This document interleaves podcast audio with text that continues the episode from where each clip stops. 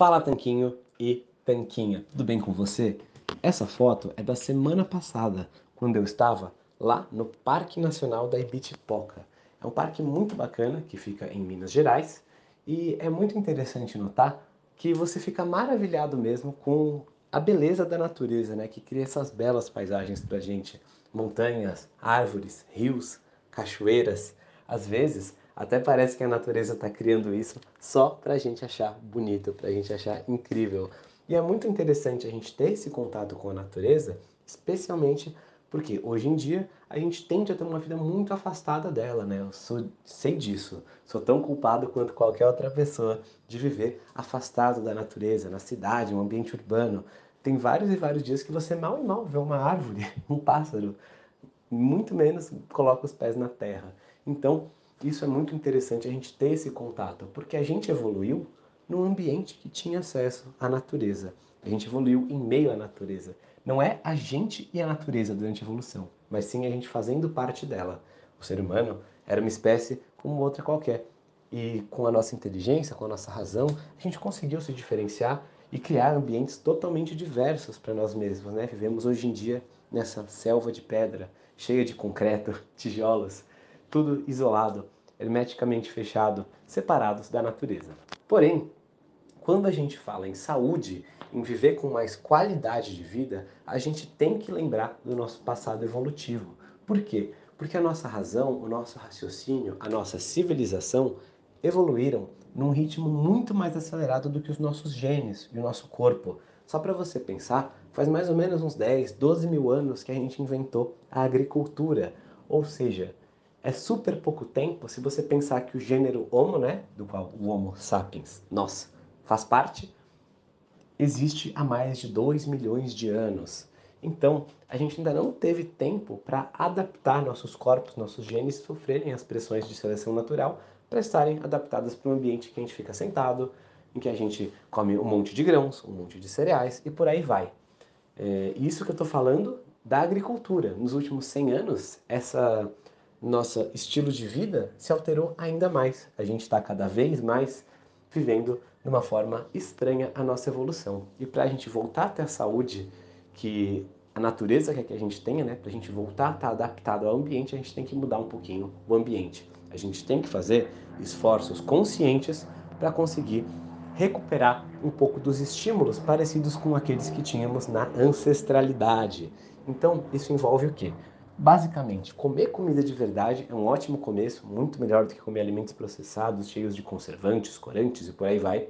Isso também envolve mover o nosso corpo. A gente com certeza, durante a evolução, não passava aí 8, 10, 12 horas sentados numa cadeira e depois sentava no carro para ir para casa e depois sentava na mesa para comer, depois sentava no sofá para ver Netflix e depois ia dormir. A gente movia o nosso corpo. Isso é muito importante também. E hoje quero falar de um terceiro fator que é muito comumente ignorado, mas é muito importante para a gente simular o nosso ambiente evolutivo, que é o jejum intermitente.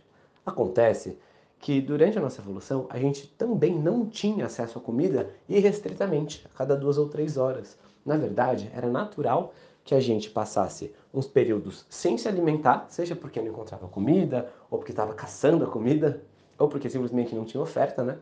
E depois uns períodos onde a gente, por exemplo, conseguia caçar um grande mamífero, um mamute, um bisão, uma coisa assim, ou encontrava uma árvore super carregada de frutas e aí comia até ficar saciado, até ficar realmente cheio. A gente não é, saía da mesa com 70% de fome, como muitas pessoas querem fazer acreditar que é o necessário para você emagrecer. Na verdade, essa pressão evolutiva fez com que a gente se tornasse cada vez mais adaptado a conseguir ficar períodos sem comer.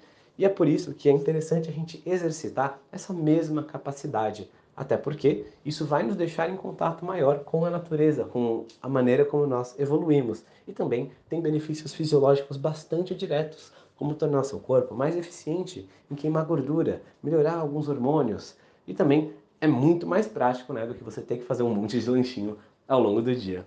Então, se você quer ter acesso né, a esse conhecimento da natureza, da ancestralidade, é interessante praticar alguma forma de jejum. Muita gente pergunta pra gente qual que é a melhor forma, o melhor protocolo. Posso começar o jejum às 18 horas? Posso começar às 20 horas? Posso fazer jejum dia sim, dia não? Posso fazer de mais tempo do que 24 horas?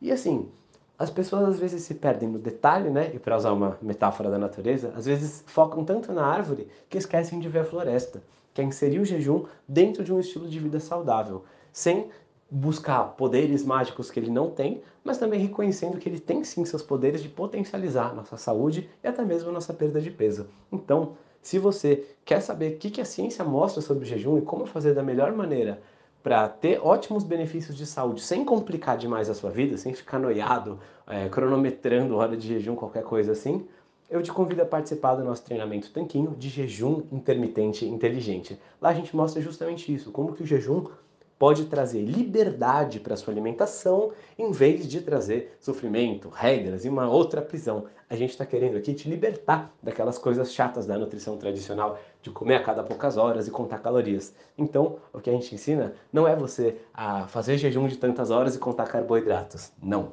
Em vez disso, a gente ensina justamente como fazer isso se adaptar ao seu estilo de vida.